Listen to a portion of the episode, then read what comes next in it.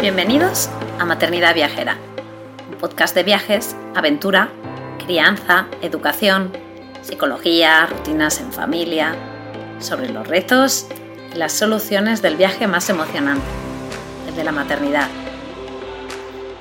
Si este programa te inspira, si te da ideas de viaje, te anima a vivir nuevas aventuras, te reta a salir de tu zona de confort, si te ayuda a mejorar tu maternidad, en general tu vida, o si simplemente te alegra un poquito tus días, te animo a apoyarnos formando parte de nuestra membresía anual.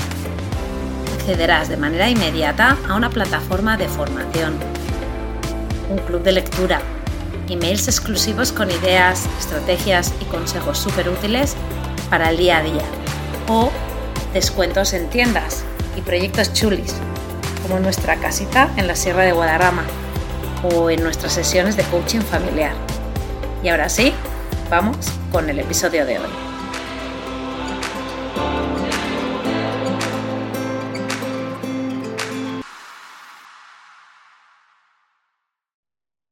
Hola, hola, bienvenidos a otro episodio de Maternidad Viajera. Hoy venimos a hablar pues de, de un tema viajero que a mí me parece súper interesante, que es el de trabajo en movimiento, compatibilizándolo con la vida familiar, la vida en pareja, eh, un poco este concepto que ahora escuchamos mucho de nomadismo digital. Em, vendría a ser el trabajar online, pero poder, pero moverte, ¿no? Lo que en inglés también se habla mucho y se dice de ser location independent. Em, es complicado encontrar una familia en estas condiciones de habla hispana porque, aunque es verdad que hay muchas familias viajeras, el motivo del viaje muchas veces es, pues me tomo un año sabático, eh, voy a, viajar durante un tiempo con mis ahorros, eh, voy a monetizar mi mismo viaje y voy a intentar que este viaje sea eh, provechoso económicamente. pero trabajar, seguir trabajando en tus mismos pues, trabajos, incluso para terceros, en movimiento en familia, yo creo que es complicado. Así que hoy, eh, gracias a unas cuantas de vosotras, tenemos aquí a Let's Cambio, tenemos aquí a Ana, la mamá.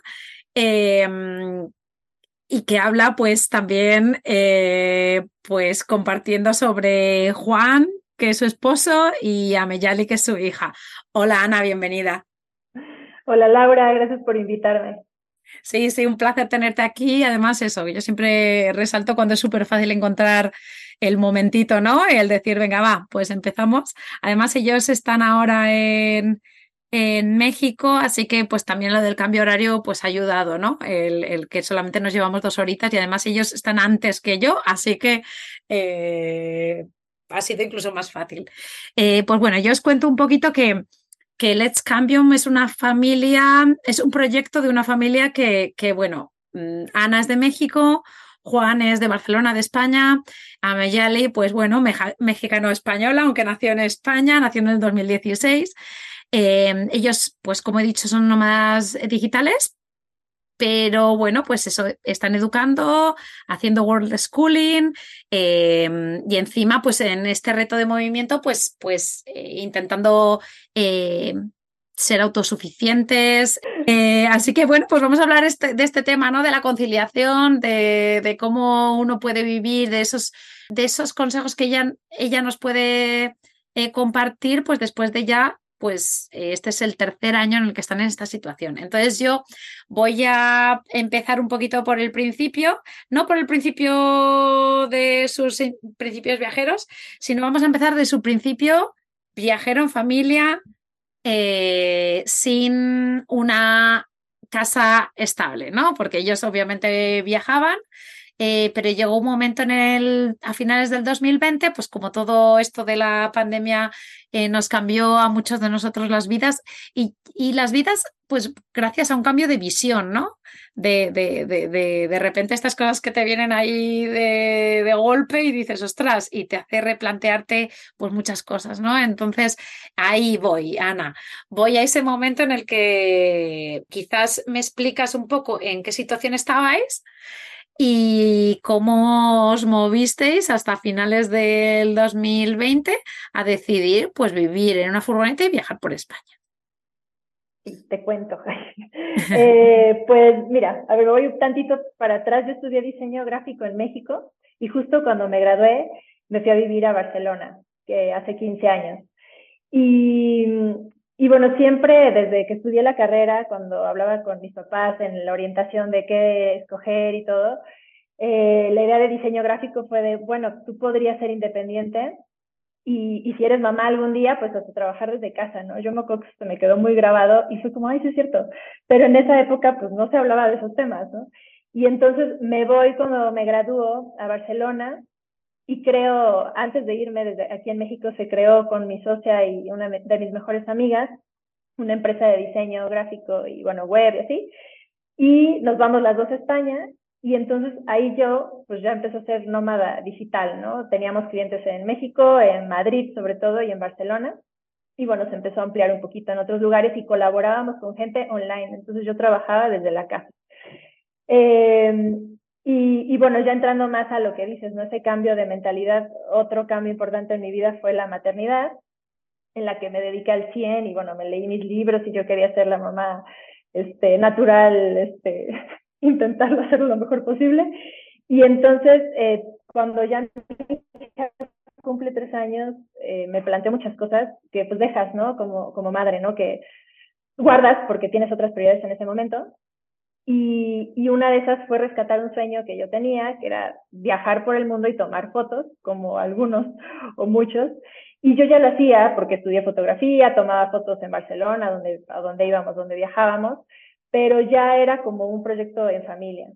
Entonces, eso fue en el 2019, justo un año antes de la pandemia, como que a mí me llega esto de, no, o sea, quiero, me encantaría cumplir este sueño, pero en familia, este, obvio con el apoyo de Juan, de mi pareja, y justo llega pandemia y, eso a nosotros, la verdad, lo, lo, positivizamos muchísimo. O sea, sé que fue como un drama mundial, pero para nosotros fue ese último empuje, como para muchos viajeros también que lo dicen.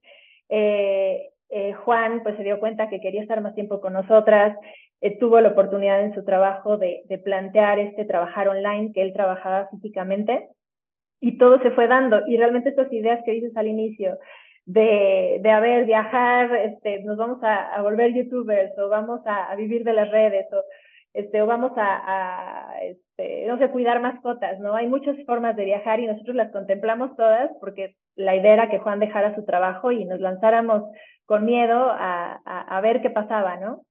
Pero tuvo la suerte que yo seguí con trabajo y él también, y a mí me contrataron en una empresa de, energía solar mexicana que se llama Ergosolar, y entonces los dos empezamos este proyecto con trabajo, pudiendo ahorrar además, porque en la pandemia gastamos muy poco, ¿no? Y entonces ahí es cuando en 2021, perdón, en 2020, que rentábamos un piso, se terminaba el contrato y teníamos esa fecha como ese empujón de a ver qué haces, ¿no? Y nosotros la decisión fue empezar a, a viajar juntos, involucrando a nuestra hija en, en todo el proceso también. Eso es un poco, no sé si fue tan resumen. Sí, no, no, pero está muy bien, pero ahí es como se ve como, ostras, eh, sí, lo de los, las desgracias como posibilidades, ¿no? Eh, que es lo que un poco eh, nos pasó a muchos el tema de, de la pandemia. Em, y luego el ver que también gracias a la pandemia en tu caso no, porque tú, eh, es verdad que, que ese, ese, quizás ese tipo de trabajo, ¿no? En, en, ese campo, quizás el trabajo online siempre ha sido, ¿no? De ser freelance, ir haciendo trabajos a diferentes empresas es más común, ¿no? Pero en el caso de Juan y en el caso de mucha gente, el pasar eh, a, a, trabajar online eh, fue un medio, o sea, fue, fue obligatorio para la mayoría, y que mucha gente sí que ha podido continuar, ¿no? No, no tanta y no en todos los sectores, quizás esto que me contabas un poco también de Juan, ¿no? Que era un poco más eh, raro, ¿no? Pero sí que, oye, por, por pedir, ¿no? Que no quede. Y entonces en este momento, claro, eh, seguís como la misma vida que llevabais antes, simplemente que no tenéis este, este eh, lugar fijo, ¿no? Que era el piso de alquiler que teníais. Eh, también os quitabais ese ese gasto, ¿no? Porque obviamente, más aún en, eh, cerca de una ciudad, ¿no? Eh, eh, pues los pisos son muy caros y os movéis a una furgoneta. Entonces, Entiendo, al principio, este primer año, el, año 2021, viajasteis por España, luego el año 2022 por Europa y ahora este 2023, pues eh, por México, ¿no? Volvéis a tu casa, ¿no? Por así decirlo. Y bueno, pues también para que tu hija lo, lo disfrute, ¿no? Ahora que tiene seis añitos. Em, entonces yo ahora voy un poco a cómo quizás fue ese momento, ya no, ya no pensando en el trabajo, ahora pensando un poco en, el cambiar, ese momento de cambio de tengo un piso a muevo todas mis cosas a una furgoneta, ¿no? Porque no era una autocaravana, era una furgoneta. Entonces, eh, ¿cómo fue ese momento de transición? Caótico. Eh, fue un trabajo como muy interno, o sea, según yo no soy materialista, eh, obvio los últimos años en Europa sobre todo me he vuelto mucho más sencilla, ¿no? En la forma de vivir, no, no consumir tanto, también todo el proceso de, como dices al inicio, ¿no? De sustentable. Entonces llevamos un proceso como familia y como pareja en eso, ¿no? Juan es muy práctico, o sea, en tema ropa, pocas camisetas, o sea, él, él, él lo tenía súper fácil, pero yo sí me di cuenta que tenía muchísima ropa que había traído de México, tenía un chorro de zapatos que ni usaba, y entonces fue como, ¿qué hacen aquí guardados? ¿no? Y, y sí, empezar a minimizar. Este, era justo pandemia, entonces nos costó mucho empezar a, vender todo por segunda mano, porque la idea era deshacernos de todo y nos pudimos, pudimos vender este, la mayoría de las cosas grandes, como muebles o así, pero sí, muchísimas cosas que además tienes que estar revisando papeleos, este, muchas cosas al final este, pudimos guardar una parte en una, con mis suegros, en un espacio que ellos nos prestaron, y, y pues lo más importante fue lo que decidimos, fue como elegir, ¿no? ¿Qué, ¿Qué necesitas en el día a día y qué te va a estorbar? Y entonces, pero es un proceso que sigue, o sea, no termina nunca, porque el primer año, pues por España íbamos más cargados, me acuerdo que era este, pues, maletas más grandes, llevábamos cosas por si no sé qué. Y entonces ya el segundo año fue de, dejamos esto, no lo usamos ni en una semana. Y entonces el segundo año fuimos más ligeros y ahora ya al venir a México, pues lo mismo, o sea, fue solo ropa y muchas otras cosas las podemos conseguir aquí, ¿no? Entonces es, ha sido como minimizar.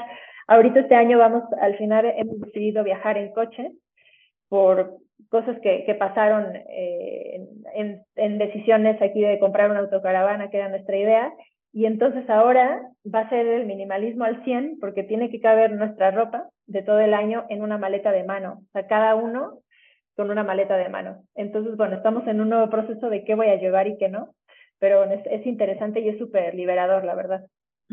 Sí, es como, eh, eh, alguna vez ya lo he comentado en, en, el podcast, pero me gusta mucho la palabra eh, auditoría, ¿no? Lo, de, eh, de hacerte una auditoría de las cosas, ¿no? De la vida. Y yo ya, o sea, aquí yo creo que he comentado hacerte una auditoría de las horas que pasas al aire libre, eh, de, de alguna otra cosa más por allí, pero el, ah, del movimiento, pero mm, esta es otro tipo de auditoría, ¿no? Decir, venga, va, ¿qué necesito? Es como eso, es una auditoría de, de, tus propiedades y un maricondo a la vez, ¿no? Es como hacer allí un decir, venga, va, eh, tú no, tú no, tú no, tú no, venga, tú sí. Y luego mm, me gusta mucho lo que has dicho de lo de ir dejando cosas por el camino, porque yo, y, a medida de que vais pasando el tiempo, vais un poco... Em, pues actualizando ¿no? vuestras propiedades, porque al final es cierto que se necesita practicar para perder ese miedo a no tener, ¿no? Porque es que es como, estamos tan acostumbrados, tan, tan unidos a las propiedades físicas que es que emocionalmente nos cuesta muchísimo, ¿no? Y bueno, quiero decir, yo la primera, ¿eh?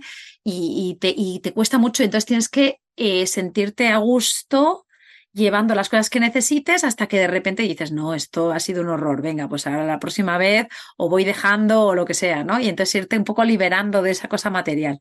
Eh, para mí un poco lo ideal es ese, también metérselo a, a, a Meyali, ¿no? Es decir, mm, a los niños, ¿no? Al meterles un poquillo esa cosa de, de que no se obsesionen con las, con las, con las cosas materiales, ¿no? Eh, porque es un reto realmente, porque los niños están muy muy pues eh, el, unirse a las cosas materiales está súper guay, ¿no? Es una cosa que a ellos les sirve mucho, pero luego a la vez llega un momento que yo en mi experiencia quizá llega a ser demasiado, ¿no? Cuando eh, la acumulación y tal, en fin. Así que me parece que eso es como súper guay, ¿no? El decir, venga, va, voy a limpiar toda mi vida de repente. Em, y entonces ya en ese momento, o sea, tú vas practicando, ¿no? Obviamente te vas tal, vas tirando cosas y eso. Y luego, ¿cómo es la vida? Eh, todavía no voy al trabajo. ¿Cómo es vuestra vida personal y de espacios, no? Es verdad que cuando empezaste de Miyali tenía cuatro años o algo así. Sí, sí. Pequeñita y tal, y bueno, vosotros dos. Pero ¿cómo es, no? Empezar a encontrarte en un espacio tan pequeñito. Sí, es ay, es que yo creo que el cuerpo se acostumbra a todo. O sea, es, es impresionante. Porque a lo mejor si ahora yo regreso a la furgoneta después de estar unos meses en casa, que hemos estado los últimos meses, me sentiría otra vez encerradísima, ¿no? Pero cuando empezamos a vivir ahí, rápido el, el cuerpo se adaptó a, a tu espacio vital y, y, eres feliz ahí, ¿no? O sea, no lo ves pequeño. Pero sí es cierto que es muy incómodo, o sea, en momentos para nosotros en la furgoneta, pues no tienes ningún espacio privado.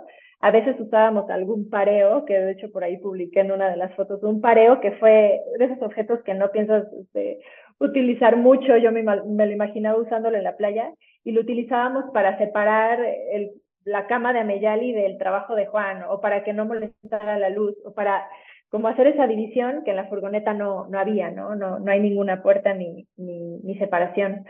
Y, este, y entonces si había momentos que si Juan está trabajando y queremos cenar, Juan tiene que cerrar y ahora toca la mesa para cenar, ¿no? O si alguien quiere ir al baño, tenemos que salirnos todos para que alguien vaya al baño.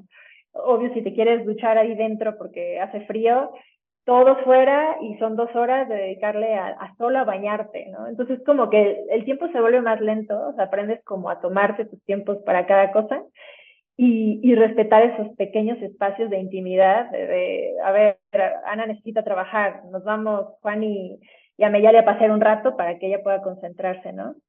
Así que te digo, al final te adaptas, pero sí, sí son, son retos. Y Así como mirando ahora que estamos en el 2023, que empezáis una aventura, como has dicho que, que os estaba costando encontrar una autocaravana y habéis decidido pues eh, viajar de otra manera, ¿no? De, coche y quizás pues ir encontrando alojamientos y tal. Eh, cuando ves un poco desde ese finales del 2020, ¿no? Que tomáis la decisión hasta ahora, eh, eh, ¿qué cosas te vienen a la cabeza, ¿no? De a nivel el proceso, ¿no? Eh, te puedo decir también progreso, ¿no? Porque entiendo que ha habido una mejora en, en, en todo, ¿no? Porque al final, pues eso, la experiencia, eh, practice makes perfect, ¿no? Como dicen, pero eh, un poco cómo ha sido ese proceso que se te viene a la cabeza, ¿no? De, los aprendizajes como familia, como madre.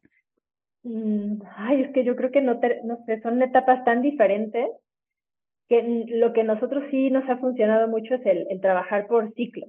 O sea, como que empieza un ciclo, tenemos un objetivo y, y, termina ese objetivo, este, que no tiene que ser físico, ¿no? O sea, pero, pero nos ha servido hacerlo así para trabajarlo y vivir todo un proceso como cuando creas, o sea, es como mini proyectos dentro de un proyecto, ¿no? Y el saber que va a empezar y va a terminar, creo que es importante. Y cada ciclo, el que dices, el de España, que sí es eh, geográfico, pero ha sido muy diferente al segundo ciclo. El primero empezamos con la zona de confort, ¿no? Dijimos, pues empezamos por España, aquí cerquita, vamos a ver cómo funcionamos los tres, lo, con los espacios, con los objetos, este, con nuestras rutinas. Entonces el primer año la verdad fue como el más cómodo, o sea, nuestro idioma, lugares que ya algunos conocíamos, otros nuevos, y siento que fue ese como el más light, ¿no?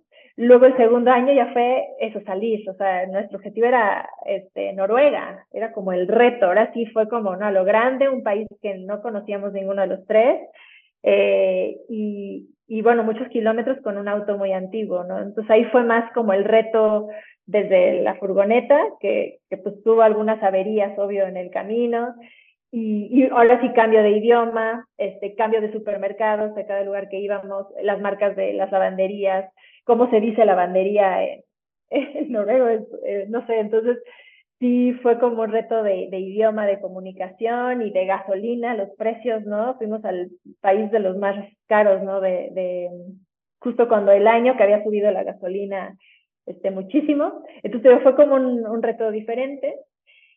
Y pues también padrísimo, ¿no? O sea, por los lugares, los, los escenarios, eh, los paisajes y, y, lo que te hace comunicarte, o sea, la, la, increíble. Ayer justo mi hija me decía de algo hablábamos del idioma, es que le estoy, ahora está aprendiendo inglés y le decía, no, la importancia del idioma para comunicarnos. Y me dice, mamá, pero es que en Francia yo jugué con Ninos, un niño francés, y jugaba súper bien, o sea, no necesité el idioma. Y yo, tienes razón, el juego es un idioma, ¿no? Pero, pero es cierto que, que, que, ese era un reto, ¿no? El tema del, del idioma. Y, y bueno, ese, ese fue como el segundo ciclo. Y ahora lo bonito era como, bueno, antes de conocer otros países lejanos, este, otras culturas, fue como ahora tengo ganas de regresar a mi origen, a mi cultura, a mi gente, a mi familia. Y este, obvio que Juan y Ameyali se empapen más porque venimos pues casi cada año, pero de vacaciones normalmente y es como, pues Ameyali es, tiene su parte mexicana y Juan también. Y, y, bueno, es un, tengo, bueno, tenemos ganas de adentrarnos a las comunidades indígenas, como que ir bien profundo al origen y acercarnos mucho a, a eso, a toda la gente que conocemos y que nos está escribiendo y recibiendo en distintos lugares, ¿no? Entonces, como, creo que va a ser otro, otro reto y otra historia completamente diferente. Me gusta mucho lo que decís de, que antes también me lo has dicho, ¿no? El, el, el, lo de no estar lo de ir por años me ha gustado mucho, como que funciona con esos objetivos, que no tiene que ser escrito en fuego, ¿no? Pero que sí un poco pues visualizar pues estos esos 12 meses, ¿no? Y, y luego ir ajustando ir mmm, cambiando a medida que vais vosotros cambiando, ¿no? Que hay muchas veces que se hacen estos megaplanes de viajar durante cinco años o viajar de no sé qué y tal, o ir de... Y entonces eso es como, como tan a gran escala y cambiamos todos tanto a cada momento que, y bueno, ya vosotros que estáis con Ameyali, que, que es pequeñita y que claro, cada año es un cambio Mm, de desarrollo es increíble, ¿no? Pues como vamos a ver, ¿no? Y, y, que ahora estos dos, estos dos años enteros os ha servido, eh, ha cumplido su función, ahora estáis en, este, en esta fase de México que, eh, a ver, lo primero de, después de 15 años, ¿no? De no vivir allí permanentemente, aunque lo hayas visitado, pues, ostras, muchas ganas, ¿no? Y luego, sí que es verdad que a mí aunque México es mucho más grande que España, sí que me parece que México tiene, y yo obvio no me sé todos los países del mundo, ¿eh? pero sí me, de los países que he estado, sí me da una impresión que tienes cada, cada como zona tiene una cultura como súper diferente, ¿no? Incluso la comida, por mucho que la gente pues relacione la comida mexicana pues con lo típico, ¿no? De los tacos, no sé qué, pero eh, cada zona es tan diferente, ¿no? Entonces me, me, a mí sí que me recuerda mucho a España porque te mueves como tres, cuatro horas y te encuentras como otra cosa, ¿no?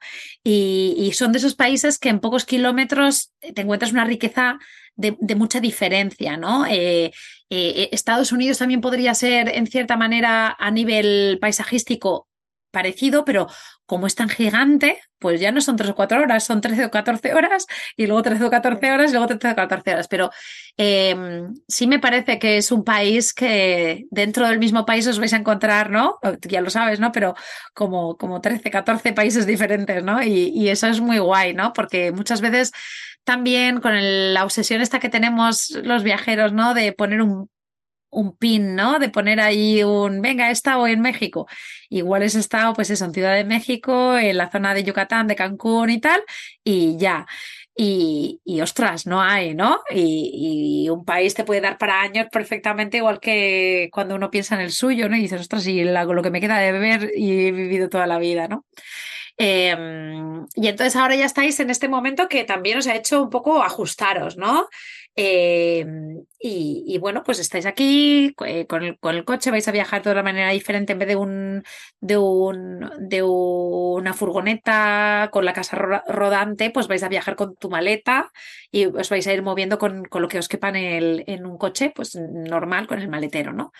Em, y entonces ahora ya paso a hablar un poco del tema de, del, de la conciliación y entonces ahí si quieres hablamos quizás primero de eh, vuestro trabajo, de cómo lo hacéis para organizaros durante el día, durante la semana, incluso durante el mes.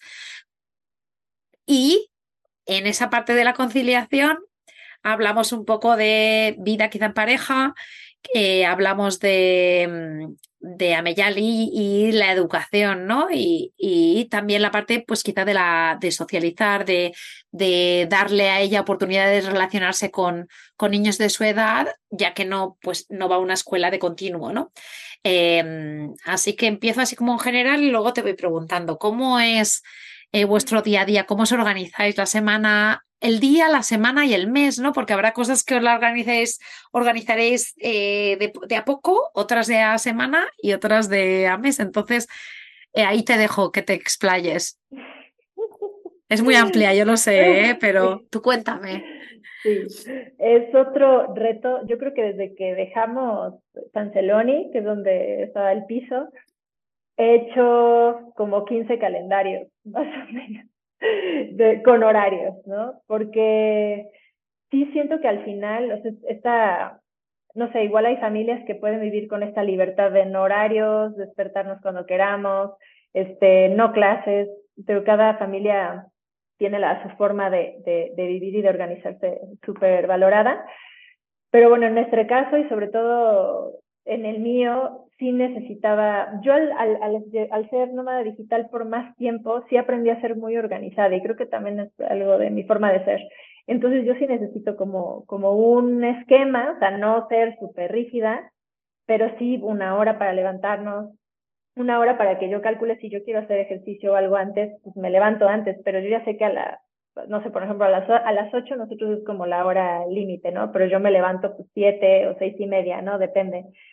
Y entonces sí hemos estado evolucionando y creando estos calendarios en cada etapa diferente que, que, hemos tenido o cuando lo hemos necesitado, cuando vemos que ya está todo un poco más caótico, otra vez nos sentamos Juan y yo como de mucha comunicación, ¿no? De, a ver, o sea, toca, nos estamos durmiendo tarde, yo no estoy descansando, de hecho ahorita nos está pasando un poquito eso, ¿no? Porque hemos estado unos meses con mucho movimiento de casa y de país, entonces te tienes que adaptar a, pues, a las reglas de la casa donde estás, a los horarios de la gente donde estás. Y, y bueno, ahí vuelve otra vez a ver cómo vamos a hacer nosotros como familia este, estos horarios, ¿no? Y, y, yo creo que ahí parte un poco todo, el, el buscar ese momento de pareja, este, el buscar esos momentos. Yo tengo en mi trabajo un poquito de flexibilidad de horarios, entonces es lo bueno que puedo como jugar, por ejemplo, dos horas por la mañana, dos por la tarde. Trabajo más o menos cuatro horas, pero a veces la verdad es más.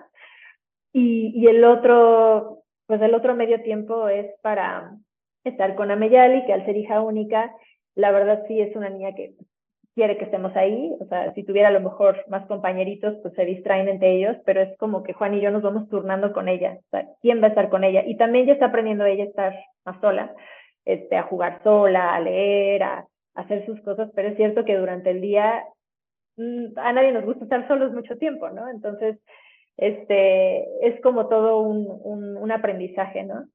Y Juan, sus horarios normalmente son fuera del horario de trabajo, entonces, por eso hemos ido compaginando nuestros horarios y él pues trabaja de noches eh, fuera, o sea, fuera, con que sea fuera del horario de trabajo lo puede hacer.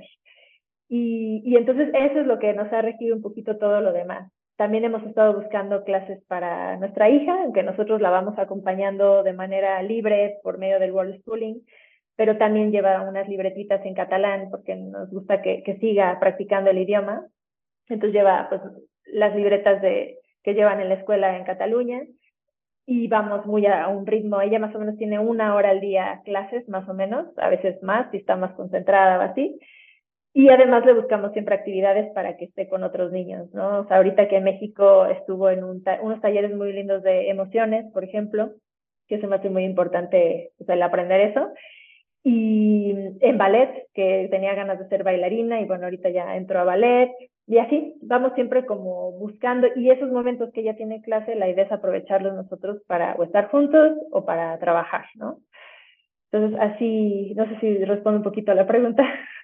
Sí, sí, sí, yo te, voy a un poco indagar un poco más, ¿no? O sea, por ejemplo, em, eh, tú tus cuatro horas, un poco por la mañana, un poco por la noche, y luego él va encontrando espacio, va, encontrando ratos, eh, porque claro, trabajar ocho horas en el día al final es, es mucho, ¿no? O sea, me refiero, obviamente es mucho para todos, pero eh, en este contexto, ¿no? Eh, como un poco organizarlas mientras que lo que tú dices, ¿no? Cuando la niña pues sí está haciendo otras cosas, pero em, ¿cómo, ¿cómo, os organizáis a nivel, por ejemplo, cuando estabais estos dos años pasados que estabais en furgoneta, ¿no? el espacio, ¿cómo encontráis un lugar fuera de la furgoneta para trabajar? ¿Trabajáis dentro? Em, ¿Intentáis uno estar con la niña y entonces salís fuera y el otro se queda dentro más tranquilo. No sé, así como más en detalle, como podría ser quizás un día eh, representativo o más como general, ¿no? Eh, sí, sí, sí. Sí, por ejemplo, en la furgoneta, eh, lo que hacíamos, yo prefiero trabajar en las mañanas también por, es mi, son mis horas más productivas, ¿no? Que eso creo que también es bien importante, el, el el aprender y, definir cada uno cuándo está más productivo. Hay gente, por ejemplo, Juan es más productivo en, la noche o en la tarde. Este, depende, a veces está más cansado, ¿no? Pero él sí podría. Yo después de las ocho ya, o sea, no, no, no me siento con energía para eso. Entonces, con eso pues, fuimos un poquito definiendo. Entonces nos despertamos. Normalmente soy yo la que me levanto antes. Ahora estoy intentando hacer más ejercicio por un tema de salud. Entonces me levanto, hago mis ejercicios y entonces ya se despiertan todos, desayunamos y entonces yo empiezo a trabajar. Y ahí es cuando Juan se queda con Ameyali y le da sus clases de catalán sobre todo. Eh, bueno, de matemáticas y algunas cosas con las libretas. Eh, entonces, bueno, tengo que ha habido etapas. La idea es cuando yo termino mis dos horas, yo estoy con ella, pero realmente ahorita no ha cambiado un poco, ¿no? Eh, entonces ya vemos lo de la comida, comemos juntos, nos gusta mucho como encontrar esos momentos, este, que es una de las ventajas, ¿no? De ser un nómada digital que puedes, puedes comer juntos, platicar y, y después, pues en la tarde yo retomo dos horas y eh, ya yo ya me libero más o menos a las cinco, ya termino, entonces yo ya estoy con mi hija y Juan es cuando entra en acción. Entonces así es como vamos de momento funcionando un poco. Y, pero es muy, el horario está un poquito definido, pero es que pasan mil cosas. Si un día hay que ir al súper, pues todo se nos movió. Si un día teníamos que ir a lavar ropa, pues le tenías que dedicar una o dos horas a la lavandería. O cuando yo trabajaba en la mañana, pues Juan y Ameyali se iban, es lo que dices de los espacios. Yo sí necesito como mi silencio y mi concentración porque mi trabajo es de mucha creatividad. Entonces, pues ellos intentaban irse al parque y a la lavandería o al súper o hacer algunos recados o así, ¿no? Y, y bueno, ese, ese, es un poco el, el, el, día a día. Ahora aquí en México lo hacemos más o menos así, pero yo ahora estoy en las tardes con una terapia del corazón, entonces eh, se nos está complicando un poquito porque la hora que, las horas que yo estaba con Ameyali, yo me tengo que ir a, hacer terapia dos horas. Y entonces ahí se nos está desajustando un poquito porque Juan empieza más tarde a trabajar y así, ¿no? Pero bueno, es algo muy puntual que termina en dos semanas y ya hay, la idea es en este viaje ya regresar a esa rutina que teníamos en la furgoneta. Y me hace curiosidad un poco a nivel semanal, eh, ¿seguís de lunes a viernes trabajo y luego el sábado y el domingo os quedáis libres como un trabajo normal? ¿O, es un poco eh, si me, se me van quedando cosas durante la semana, luego al final el sábado y el domingo, si encuentro momentos también, eh, voy como un poco, pues, pues poniéndome al día. No, en mi, mi trabajo sí es de lunes a viernes, entonces lo bueno es que yo, eso ya, lunes a viernes estamos con este horario y sábado y domingo ya este, yo estoy libre, ¿no? Ella también intentamos que tenga esa rutina entre semana de clases, digo, hay días que está más cansada, pero intentamos que sí siga también un poquito este ritmo. Y también fin de semana es su fin de semana. Y con Juan, él su trabajo es de lunes a domingo, pero trabaja menos horas. Este, más o menos como unas tres, cuatro horas, este, tres, sí, más o menos tres horas al, cada día, pero de lunes a domingo. Entonces, con él sí es él tiene esta continuidad cada día. Y yo, porque en mi experiencia también es un poco igual, ¿no? Eh, porque, bueno, pues al final lo de tener negocios online y tal, y lo de tener un, lo de, el otro día escuchaba algo así como, se me ha venido ahora mismo a la cabeza, era algo así como eh, ser tu propio jefe es el, el ideal más mentira que nos han contado. es como que al final trabajas más que nadie. Estás todo el día y yo sí que lo veo que, que al final, eh, pues nosotros sí que tenemos un, negocio mm, digital y al final esto es encontrar momentos cada día eh, durante la semana, el fin de semana, de vacaciones en otro país. O sea, esto es, es un continuo de 365 días. Si uno encuentra un rato, se mete y ya está. Em, pero sí que es verdad que no es lo ideal, ¿no? Lo ideal es poder realmente eh, estructurarte y ponerte un horario allí y marcarlo bien, ¿no? Eh, pero bueno, es lo que tiene, ¿no? Hay cosas que, pues es que al final es un balance, ¿no? Y, determinar qué es lo que te gusta o te funciona más en el momento.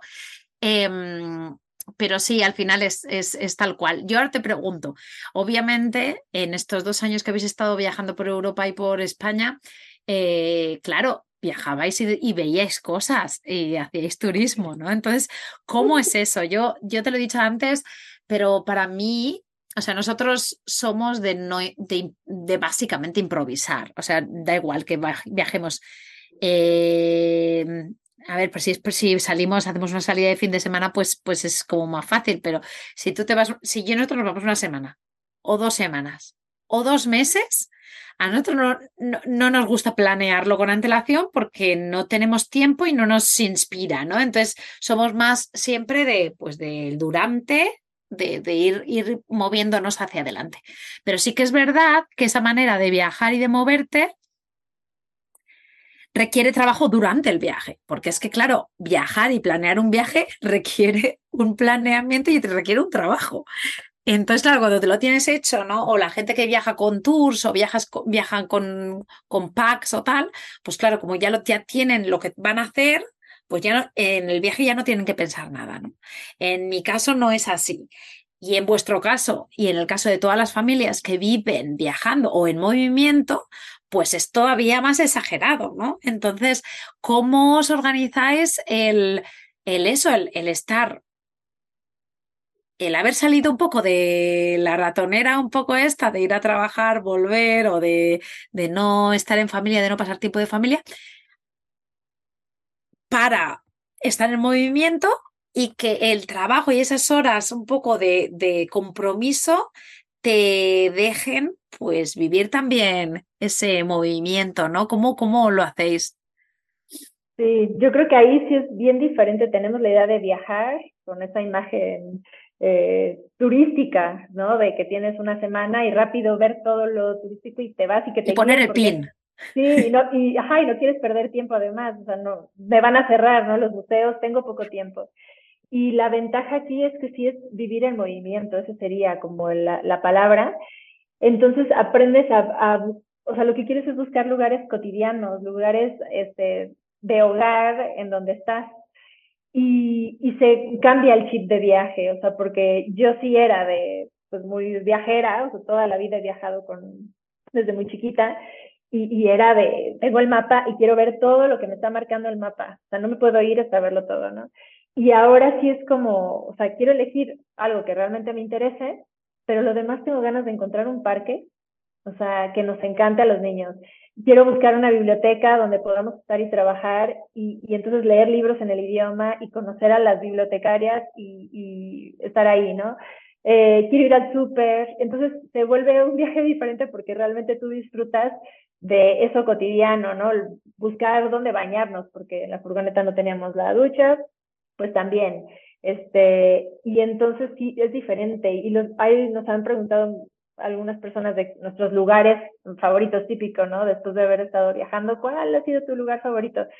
Y, y pues no te viene a la mente París, o sea, no te viene la Torre Eiffel, es que sí, es increíble y, y, nos encanta y, y, impacta y la historia y todo, pero ha sido los momentos más cotidianos de un momento en el parque, un momento ha sido una carne asada, por ejemplo, en, en Dinamarca, que te sale el arco iris doble y que llueve y que entonces esos momentos cotidianos son los que forman parte de este vivir viajando. Sí, y, y al final, claro, dices, pero si tú has ido a, yo qué sé, a, un, a, un, a un lugar, a, Noruega con los fiordos, y, pero has ido a hacer un, el crucero, has, y dices, pues igual no lo he hecho, pero eso no quiere decir que no haya visitado el país y que el país no me haya dado, ¿no? Que, que es, es cierto, ¿no? El, el tema de lo de los listados, lo de el, las listas, exacto, ¿no? Y tener que ir la a ciertos... La foto del selfie. La foto, la foto, la foto. Eh, y claro, es, es, es, un cambio de chip total, ¿no? Porque yo me acuerdo que Leo de, de una aventura de cinco decía, decía, claro, pues es que al final, al vivir eh, en movimiento también es que dices que, claro, no voy, no puedo entrar, no puedo, no puedo vivir de vacaciones toda mi, los 365 días del año, ¿no? O sea, al final eso, para eso necesitas un dinero diferente, ¿no? Eh, claro, si vives como turista yendo al restaurante una o dos veces al día y vas eso, a los museos, vas a, a las obras de teatro, al no sé qué, entonces, claro, eso, eso, eso ya requiere otro tipo de, de economía y otro, y otro tipo de, de todo, ¿no? Eh, pero el vivir, el vivir en los sitios, ¿no? El tener la suerte de que dices, como voy con mi casa, pues me voy moviendo y voy viviendo. Ahora en esta situación que vais a estar más en pisos, pues mira, vais a estar viviendo, pero además en barrios, ¿no? Y, y, vais a estar ahí en la situación de, pues casi prácticamente el resto de los mexicanos, ¿no? Y, y eso va a ser una experiencia guay. Eh, ahora te pregunto, ¿qué consejo le das quizás a gente que... Vamos a empezar por la, una situación, te pongo, ¿vale? Eh, en gente que ya trabaje online, que tenga un lugar fijo, pero que no se ve, no se ve viviendo en familia en movimiento porque como que le da cosa, ¿no?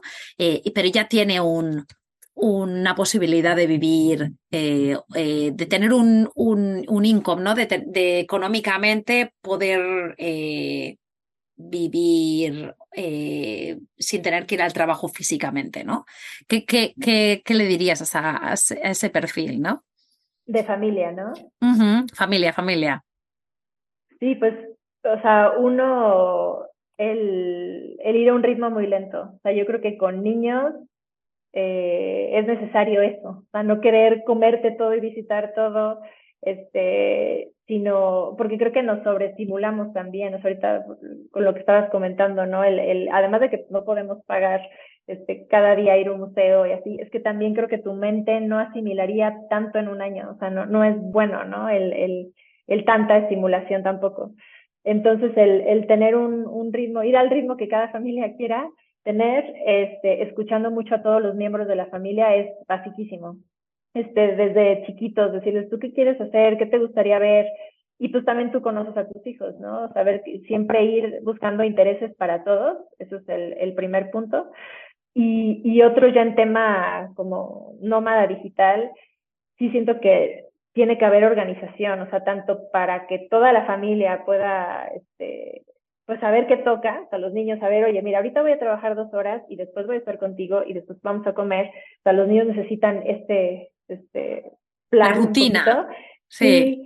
Y, el, el tener, exacto, estas, estas rutinas y, y también para delimitar de ya terminé de trabajar y ya desconecto, porque sí siento que hay un problema muy grave en eso, en, en sobre todo los autónomos, que yo también creo que con mi empresa, este, que estuve 13 años, era así, yo trabajaba los domingos y no me importaba, ¿no?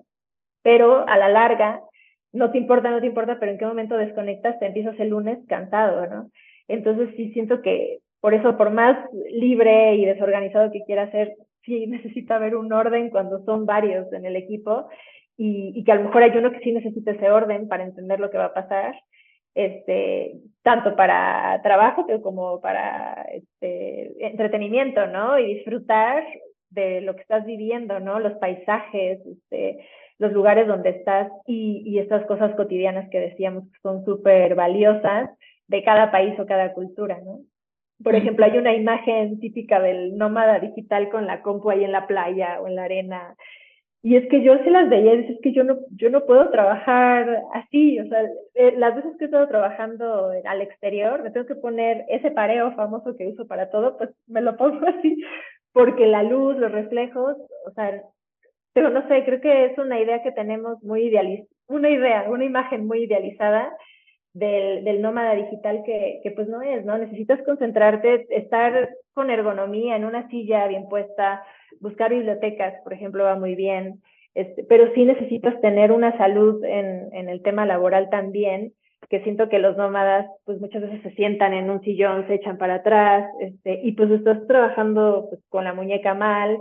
Entonces, bueno, son como muchas cosas, ¿no? Consejos que, que podría dar de, pues de salud, de, de organización y de, de, escuchar a todos los miembros del equipo. Sería un poco las conclusiones. Te pongo el ejemplo de una familia en la que trabajan para terceros, tienen que ir allí, pero están cansados, como estaba Juan, de ir perder, o sea, perder, gastar, eh, no sé, eh, invertir eh, como 10 horas, al final tienes que moverte con el transporte público de ida, de vuelta y tal, y el no estar, el, el que quieran, quieran un cambio, ¿no? Quizás más, más general, aunque no sea en concreto algo más igual como tú, pero que quieran un cambio. ¿Qué les dirías? Así que mensajito, quizás. Yo sí diría, yo soy de la idea de que estamos aquí para ser felices entonces, sí, sí hay mucha gente que, que está trabajando en lugares que no es feliz. Entonces, primero, pues hablar con, o sea, en la empresa donde está, para adaptar un poquito o mejorar el, el, ese, no sé si lo que no te gusta es la rutina, pues intentar ver si la empresa es creativa y a lo mejor te puede sorprender, ¿no? O sea, que te proponga algo diferente porque le, les gusta tu trabajo y eres valioso, ¿no? Este, entonces yo sí siento que, que se puede ser creativo, o sea, nada más es el, no tener miedo y preguntarlo o proponerlo, no pierdes nada, ¿no? Eso sería lo primero. Y si realmente ves que no, o sea, ya hablaste, ya intentas adaptar y, y pues esa rutina te come y no, y no estás contento, este, primero luchar, no digo que dejen su trabajo el primer día, ¿no? Entonces, si no hay esa flexibilidad, si hay muchas cosas que no te gustan, sí, pues buscar opciones, que también mucha gente por miedo a, o, creer que no va a encontrar algo, este, se queda ahí. Entonces yo sí soy de la idea de, pero Juan la idea era solo, pues igual me voy, ¿no? Pero, pero pues, se abrió la oportunidad y ese es un, un ejemplo muy claro, ¿no? Entonces hay que disfrutar de la vida, la verdad, y, y intentar adaptar tus sueños a tu realidad también. Eso es importante. Y ahora voy a ir a preguntarte un poco sobre ti, porque sí que has comentado tema de, pues, por salud, eh, el tema del ejercicio. Entonces, ahora sí que te voy a, preguntar, hemos hablado de, eh, quizás sí que has comentado el tema de pareja, cuando un poco ella está en otro, haciendo otras cosas, el tema familiar, conciliación eh, entre vosotros dos con el trabajo. Eh, ahora te voy a preguntar por ti, ¿no? Por Juan me lo puedes contar si quieres, pero tú como madre, cuidado personal, ¿no? El cómo tú cuidas a ti misma y encontrar tus momentos. Y como estamos hablando de, de, que vivir en movimiento no quiere decir moverse, o sea, quiere decir vivir en movimiento es no tener un sitio fijo para vivir, ¿no? Pero nosotros ahora en Objetivo Aire Libre estamos mucho, pues tampoco, tanto promulgando tanto salud, ¿no? Y, y, una de las, de las cosas es el movimiento, ¿no? En, en todos los sentidos, movimiento de hacer ejercicio, de hacer deporte, pero el simplemente movimiento, de salir a pasear y tener allí un, un un, pues eso, darle al cuerpo lo que el cuerpo necesita, ¿no? Eh, tanto en mente como en, en, cuerpo, ¿no? Y, y, como lo has comentado, me apetece saber un poco cuál es, quizás, cuál ha sido tu evolución, ¿no? Yo siento de manera personal que yo en los viajes o cuando estoy en movimiento más tiempo, pero incluso muchas veces me pasa hasta el fin de semana, como que me, mi cuerpo lo resiente mucho. Yo veo que entonces eh, yo si me pongo en la situación de vivir eh, así, vivir en movimiento, claro, yo, yo me, me, me lo plantea, me lo planteo, yo lo veo, lo visualizo como tener que bajar la velocidad muchísimo y, y lo de los horarios y tal, pero quiero saber cómo tú lo has vivido, ¿no? Porque para mí son todo imaginaciones y, y planteamientos que no son reales, ¿no? Pero para ti, em, ¿cómo ha sido tu progreso, ¿no? De cuidado personal.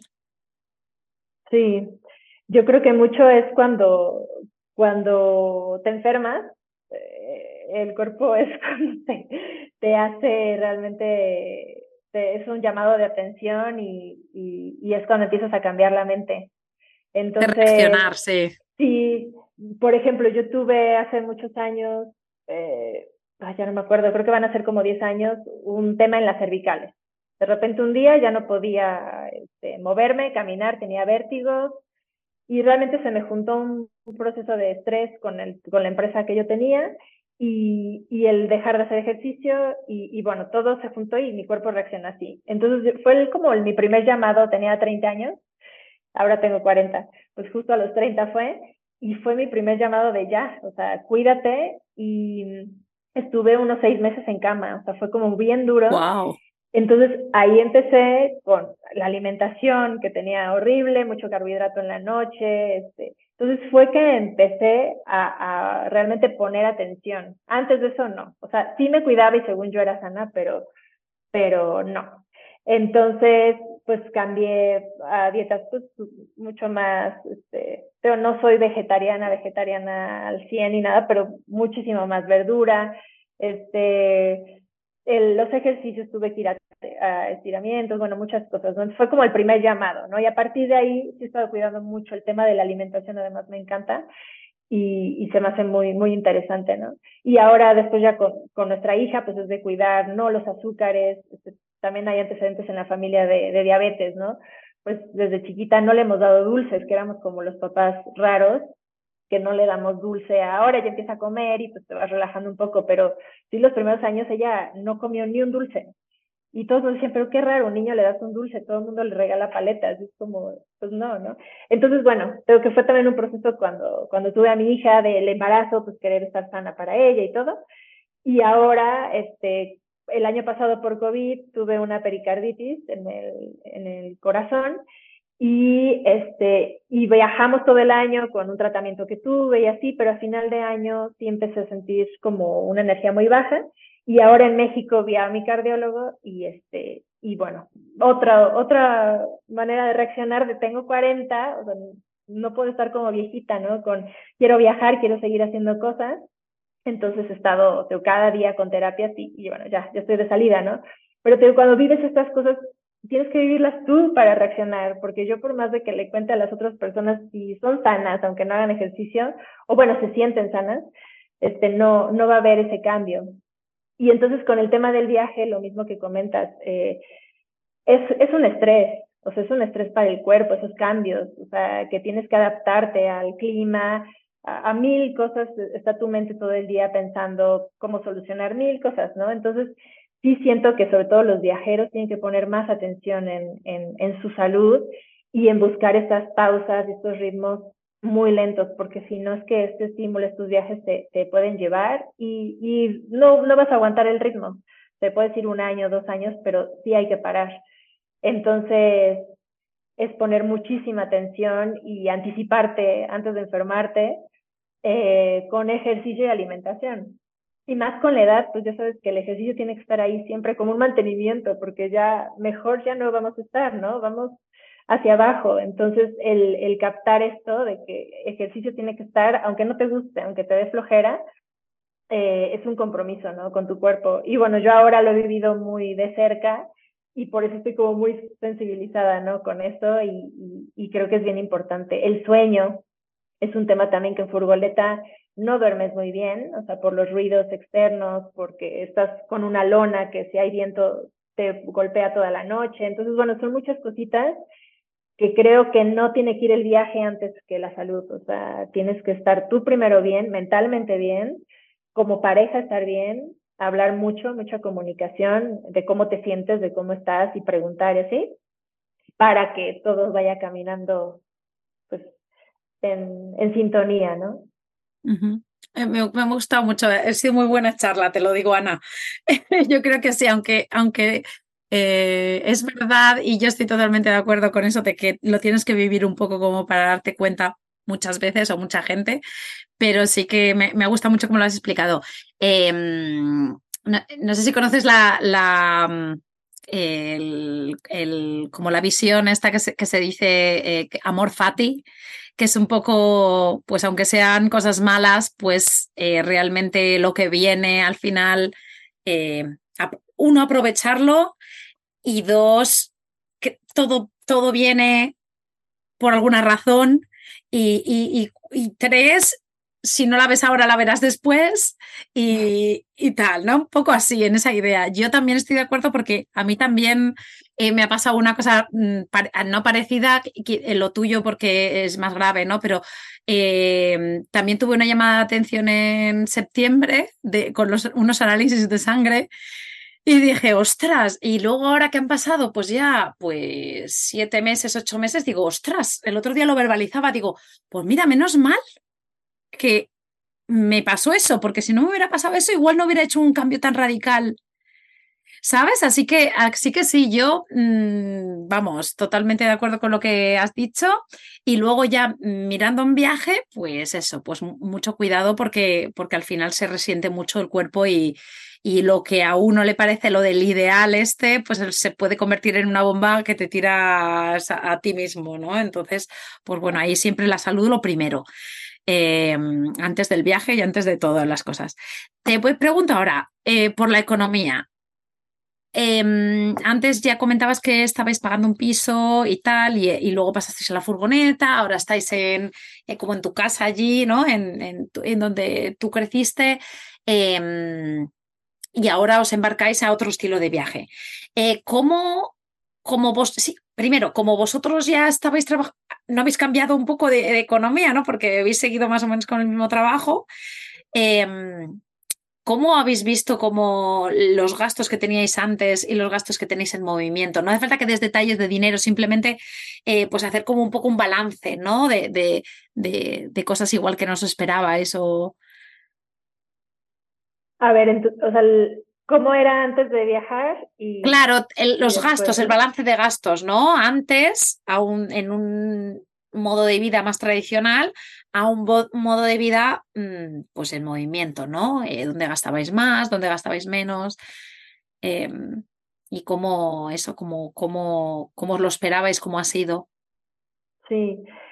Nosotros te, también te lo voy a decir por etapas pero por ejemplo en España eh, más o menos gastábamos lo mismo, porque lo que no gastabas de alquiler eh, lo tenías que gastar para el gas, este, energía no pagábamos porque tenemos, teníamos panel solar, agua eh, también íbamos consiguiendo normalmente de manera gratuita, pero el gas era muchísimo más caro que en una casa, porque eran unas bombonas pequeñas para la, la furgoneta. Y pues estás, sí estás el fin de semana con el chip de turismo, entonces sí gastas pues más en las entradas este, culturales. Eh, entonces sí siento que, que más o menos gastábamos lo mismo compensando con el alquiler, ¿no? Luego sí cambió mucho cuando nos fuimos a, hacia Noruega, porque ahí sí se nos dispararon los precios y el gasto. Sí nos, nos gastamos más de lo que creíamos, este, gastábamos más de lo que ganábamos. Eh, lo bueno es que teníamos un colchón, eh, ahí sí para, para Noruega un pequeño colchón, entonces al final sabíamos, o sea, no podíamos evitarlo, o sea, las cosas estaban así de, los precios y, y, teníamos que comprar comida, ¿no? Y lo que sí medimos mucho es el, esas salidas culturales, esos lujos que realmente son los, son esos, por ejemplo, lo de los fiordos, ¿no? Nos hicimos un, safari en los fiordos, ¿no? O sea, estás ahí, o sea, hay cosas que hay que hacer y con todo gusto yo lo invito, ¿no? O sea, nunca, no sabemos cuándo vamos a regresar y con gusto lo hacemos, pero después de, ese, de esa salida, de ese safari, pues vamos a cuidar en no comer tanto en, en fuera, que normalmente en la comida nosotros sí preferimos ir al súper y cocinar nosotros, también por temas salud y porque ahí sí se te va mucho el precio y algún día al mes o cada 15 días, pues sí, comprábamos algo fuera, ¿no? En la comida es donde... Entonces, yo creo que cada familia también ve las, sus prioridades en el viaje. Hay gente que el viaje es la comida y que tiene que ir a todos los restaurantes y probar el platillo no sé qué, y para nosotros son más las experiencias. Entonces, no sé, ir a Disney París, este, fuimos a Lego House en Dinamarca, siempre en cada país era como, pues por lo menos una experiencia padre, ¿no? Eso fue, te digo, en, Europa. Y ahora para México lo mismo, cuando estábamos comprando lo de la autocaravana, también fue ser realistas. Tenemos nuestro Excel porque también este, es una forma de, organizarte muy bien. Y fue cada mes veíamos, a ver, ¿cuánto ganamos? ¿Cuánto estamos gastando? Eh, ¿Con cuánto tenemos? De, un poquito de ahorro, ¿no? Y, y cuando empezamos a ver autocaravanas, nos íbamos a comprar una que decimos que vamos a endeudarnos con algo que no, la verdad, ahorita no podemos pagar. Las autocaravanas a las que llegábamos estaban destruidas, ¿no? Entonces fue un poquito el, el, este cambio también de, de, transporte para ser realista, lo que puedes pagar para que te quede también este, una parte para ese viaje, ¿no? Entonces, siento que sí es estar, este, pues pero no, no sé, cada mes, cada dos meses, eh, revisando un poquito lo, cómo, cómo estás como familia y, y qué, qué te puedes permitir y qué no. Entonces a partir de ahí, pues utilizarlo, ¿no? Y a veces te pasas un poco, pero lo compensas con otra cosa, ¿no? Sí, sí, pero me has explicado, me, me has contestado perfectamente. además, es que, claro, depende del lugar donde estés, cambia la vida, ¿no? Eh, no tiene nada que ver un, lugar que en otro, ni, ni, las maneras, ni esto que te dices de, de la gran inversión, ¿no? De, de, de comprar una autocaravana. Eh, además, con, con, vehículos de segunda mano tampoco nunca sabes, ¿no? Incluso gastándote un, un, dinero muy grande, también te puede salir la cosa regular.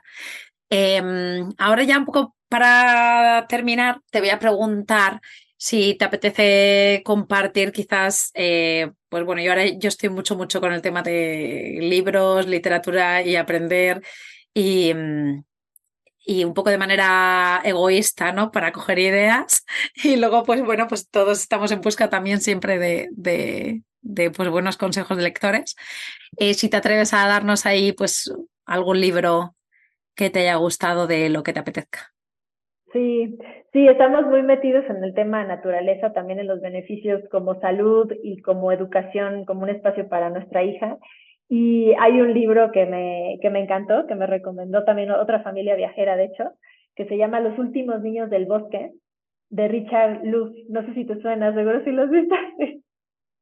Yo creo que ya en estos últimos podcasts han salido ya, todos, los, todos los de él, porque es que además es que siempre digo, es que es em, como que ha tocado muchos temas tal. Yo el de las, el de Last Kid y en the Woods es eh, Last Child in the Woods, me, me súper encantó, me súper encantó. Yo súper super recomendable. Súper. Sí, y hay otro que estoy leyendo, todavía voy a. Bueno, estoy leyendo otro que se llama Super Life, de, de los documentales Darin Olien, creo que se llama, este, hay unos documentales en Netflix que se llaman Down to the Earth, eh, y uno de los, este, de los que salen en este programa, no sé si los has visto, pero también están muy bonitos en tema sustentable y naturaleza. Entonces, él escribió un libro sobre los cinco super, cinco, ¿eh? cinco, los cinco superelementos eh, para estar sano. y es un cazador de superalimentos que no son conocidos en el mundo. Bueno, eso está muy bueno y justo lo estuve leyendo en este proceso de sanación, ¿no? Entonces como que me ha acompañado y, y también lo estoy terminando. Y hay otro de educación, que también ahí lo estoy leyendo, no me sé el nombre, te lo puedo pasar después, pero es de una chica que se fue a distintas culturas, entre ellas a una comunidad indígena en, en la península de Yucatán. Es algo así como, no es la mala educación, pero algo parecido, o sea, como, no me acuerdo el nombre, pero está muy interesante porque ella se llevó a su hija y ella tenía muchos problemas con su hija, de, como era muy demandante y, y se empezó a cuestionar, ella periodista, se empezó a cuestionar el, el, ¿qué estaba haciendo mal? O sea, la llevaba entretenimiento todo el día, este, como en, ella de Estados Unidos, ¿no? Y, y, y, entonces ella empieza a explicar de no tenemos por qué entretener a nuestros hijos, ¿no? Tienen que formar parte de nuestro equipo, de nuestras actividades, porque ella se sentía muy este, como demandada de, de la hija. Y, y, bueno, sacaba unos berrinches horribles. Entonces ella al viajar por el mundo de distintas comunidades, se fue a Alaska, se fue a México y a otro lugar, no sé si a África, que es la que me falta por leer. Y, y entonces de ahí ella sacó sus conclusiones de educación y de, y de maternidad y los plasma en este libro. Está muy bueno, no sé si te suena, pero te lo pasaré también. No, no, no, pásamelo y así lo pongo en las notas del programa. Me interesa muchísimo el tema porque justo además estábamos hablando en uno de los episodios que hicimos en el bloque anterior con, con Glaudina Greenacre, que, que pues ella justo mmm, lo primero de lo que hablábamos era la experiencia que tuvo ella, que estaba interesada en vida salvaje, o sea, me refiero a su, su interés principal cuando era eh, pues casi adolescente era eh, la vida salvaje, los animales salvajes, y fue a Ecuador y como las, la, los indígenas, las comunidades indígenas de allí, le marcaron el concepto de la educación en la infancia y es lo que le redirigió, que yo os, os animo muchísimo a que vayáis a ese episodio que es el 58. Eh, pues pues súper guay. Entonces yo estoy también mucho en ese rollo, así que me encanta, dame el título que lo quiero ya. Te lo voy a, porque no, no me acuerdo el nombre, pero sí, sí, te lo paso. Nada, sí. yo soy igual que tú, ¿eh? que, no, no, que no me acuerdo de los nombres al día siguiente de habérmelo acabado. Eh, y ahora, por favor, cuéntanos dónde encontrarte. Eh, cuéntanos pues eh, la web, las redes sociales. Sí, nuestro proyecto se llama Let's Cambium eh, de hecho, bueno, rápido, el, nombre significa como, como eso, es este, este cambio de vida que todos podemos tener para seguir nuestros sueños, para ser felices y, no tiene por qué ser viajar, ¿no? O sea, no decir que el viaje te va a dar felicidad, sino cada uno que encuentre lo que es. Y, y Cambium es como también esa parte del tronco eh, que tiene vida, que está viva, y entonces eso, que, que, que, estemos siempre en esa parte en movimiento y, y, con vida, ¿no? Que no nos atasquemos en algo que no nos gusta. Eh, entonces nos pueden encontrar, nosotros lo que hacemos, a mí me gusta mucho escribir y, y, tomar fotografías y lo compartimos sobre todo en Instagram y en Facebook, así como Let's Cambio. Y también tenemos nuestra página web y YouTube, que la verdad tenemos muchos planes con el YouTube, pero por todo el ritmo que traemos no, no lo hemos eh, terminado. Hay algunos videos ahí que se pueden ver, pero no, no somos youtubers. Entonces, pero cada tanto vamos subiendo alguna cosa ahí también. Muy bien, pues yo, yo, os recomiendo mucho que lo sigáis y ahora me da mucha curiosidad de la manera que vais a tener de viajar en, en México, ¿no? Porque a mí la verdad que el tema de la furgoneta me parece que es súper interesante, pero también el viajar de casa en casa a mí me, me, gusta mucho porque te aproxima muchísimo al barrio, ¿no? Y a mí el barrio es un concepto que me súper mega encanta, ¿no? Y ya has comentado, por ejemplo, el tema de la biblioteca, cuando vais a la biblioteca, pues yo soy como súper fan de, de eso, del barrio, de ir a la biblioteca del barrio, incluso al supermercado del barrio y sentirme que estoy viviendo allí, aunque sea por unos días, te hace sentir que estás viviendo en ese barrio de ese país o de esa zona que, que pues bueno, posiblemente de manera estable no vayas a vivir nunca, ¿no? Entonces te da una posibilidad de esa manera que, que vais a empezar a viajar ahora, pues, pues es una, es, es, es para mí es mi favorita eh, de viajar. Así que, que, os aconsejo que le sigáis, yo los voy a seguir y eso yo os animo a que, aunque no seáis youtubers profesionales, a que pongáis vídeos de YouTube porque siempre está muy guay ver, ver las imágenes y que hagáis stories y, y que pongáis ahí eh, vuestra, un poco de vuestra vida, ¿no? Lo que queréis compartir, para que el resto pues nos, nos inspiremos ¿no? con vuestra vida. Y nada, muchas gracias. Yo creo que ha, estado, ha quedado muy, muy una hora hablando pues de, pues de cómo es, ¿no? Mm, de que realmente se puede ser nómada digital en familia y que, y que aunque hay que tener en cuenta ciertas cosas, pues, pues como lo de el nombre que tenéis, ¿no? El let's ese te anima, pues venga, let's, let's change, let's, let's do it, ¿no? Sí. Eh, me encanta. Sí, que se animen, realmente te digo, no es para todos, pero si sí tienen esa inquietud, ese perfil y, y sientes maripositas dentro porque lo sientes, o sea, yo lo sentía antes de hacerlo viendo a otros viajeros, quiere decir que está ahí y que lo quieres hacer y pues es bien importante que, que sea algo en pareja, ¿no? Que a veces hay muchas personas que quieren hacerlo, pero su pareja no, no se ve así, ¿no? Entonces, intentar combinar para que las dos cosas eh, se unan, ¿no? Este, es lo, lo interesante. Y, sí, yo los animo y pues encantados si quieren escribirlos, seguirnos, dejarnos algún mensajito, felices también. Así que gracias por escucharnos y gracias Laura por invitarnos también. Claro que sí, claro que sí. Y nada, vosotras, pues muchas gracias por escucharnos una semana más. Esperamos que os haya encantado esta conversación. Eh, os animamos a que nos pongáis ahí una reseña, pues ya sabéis, pues en Apple Podcast, en... ahora también se puede en Spotify, boom. Eh, unas estrellitas, que eso no cuesta nada, que es solamente un botón, y que lo compartáis con amigos, redes sociales, eh, en los grupos de WhatsApp para que nos escuche y podamos llegar a más gente. Eh, y sobre todo, eh, si os ha gustado, pues nos vemos la semana que viene otra vez por aquí. Adiós, adiós.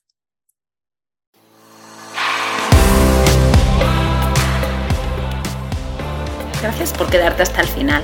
Espero que te haya gustado. Te animo a compartirlo con tus amigas o amigos y apoyarnos formando parte de nuestra membresía anual. Te espero la semana que viene.